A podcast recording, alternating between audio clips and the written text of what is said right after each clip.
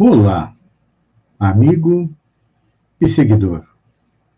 Seja bem-vindo à nossa live diária da Reflexão Matinal, onde eu e você vamos em direção ao nosso coração para lá, como jardineiros espirituais, elevar templos às nossas virtudes, ou seja, procurar aumentar a nossa quantidade de bem, de coisas boas que nós temos dentro de nós, virtudes e qualidades,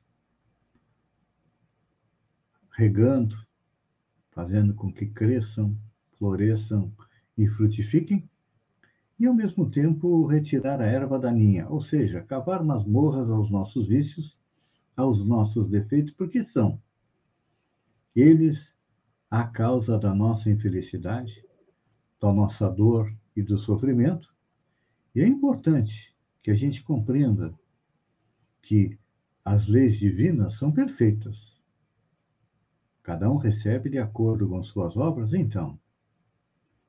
É hora de aceitarmos a correção que muitas vezes a vida nos oferece e que nós achamos que seja injusto.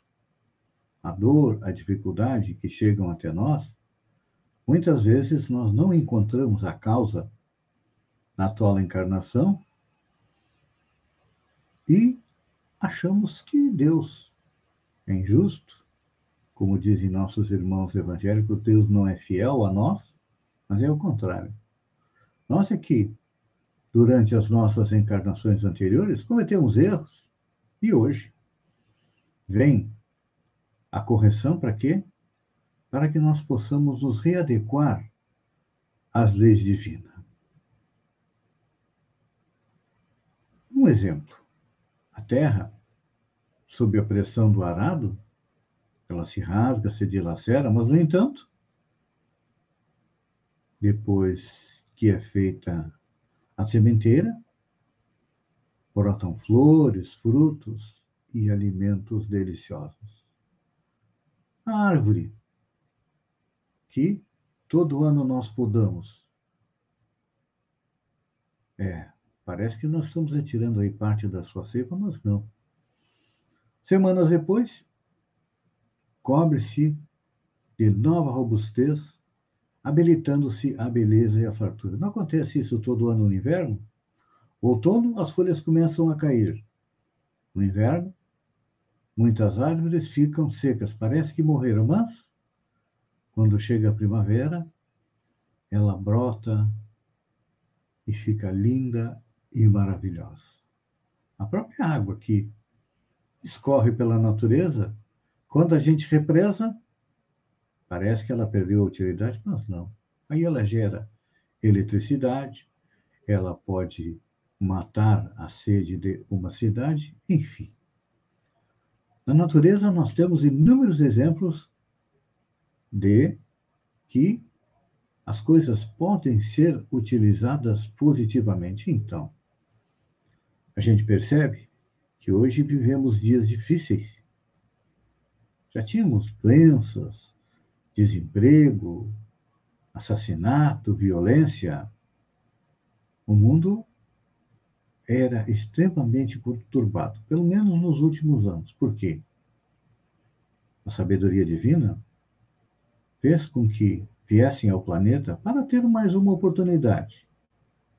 A última aqui no planeta espíritos que ainda não aprenderam a amar, odeiam a todos e a tudo.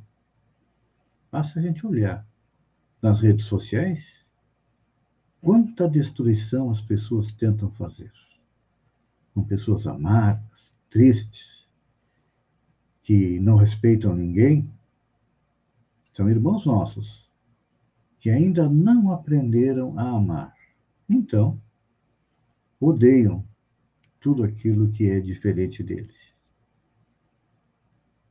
Odeiam os gays, os transexuais, odeiam aqueles que amam a Deus, enfim. Estão passando pela corrigendo.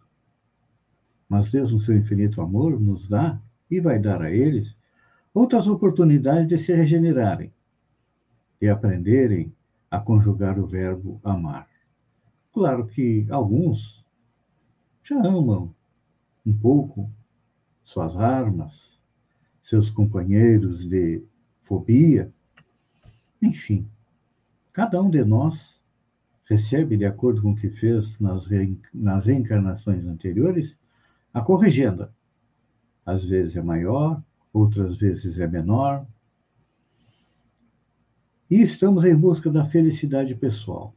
E eu pergunto, nos dias de hoje, em que foi liberada a compra de armas, eu vou ser feliz entrincheirando na minha casa, procurando matar quem se aproxima dela?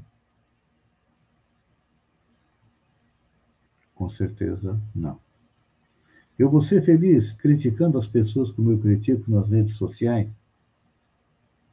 Eu só vou fazer o quê? Eu só vou ter de volta aquilo que eu dou para o universo. Então, todos nós precisamos aceitar a corrigenda que Deus impõe para nós como forma de crescimento espiritual, de aprender a desenvolver a nossa capacidade de amar. O coronavírus agora, a pandemia do coronavírus, é uma excelente oportunidade. Pessoas da nossa família que nós havíamos esquecido estão precisando da nossa ajuda. Alguns é ajuda financeira, outros é uma ajuda psicológica, outros é uma mensagem de WhatsApp, um vídeo, uma palavra de carinho, porque nos dias de hoje Nunca como antes o homem se sentiu tão solitário. E hoje, o outro lado do mundo está a um clique de distância, mas mesmo assim, todos nós temos 4, 5 mil amigos nas redes sociais, nós temos, às vezes, milhares de seguidores, mas na hora da dor, na hora da dificuldade, na maioria das vezes, só estamos nós e Deus. E aí nós lembramos dele, pedimos a sua ajuda. Mas, para que ele nos ajude, nós também temos que fazer a nossa parte. Então, vamos compreender a dor, vamos compreender o obstáculo com recursos que Deus coloca no nosso caminho para a nossa evolução.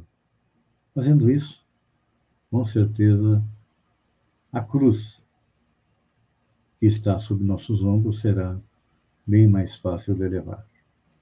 Pense nisso, amigo seguidor, enquanto eu agradeço a você por ter estado comigo durante esses minutos. Fique com Deus e até amanhã, no alvorecer, com mais uma reflexão matinal. Um beijo no coração e até lá, então.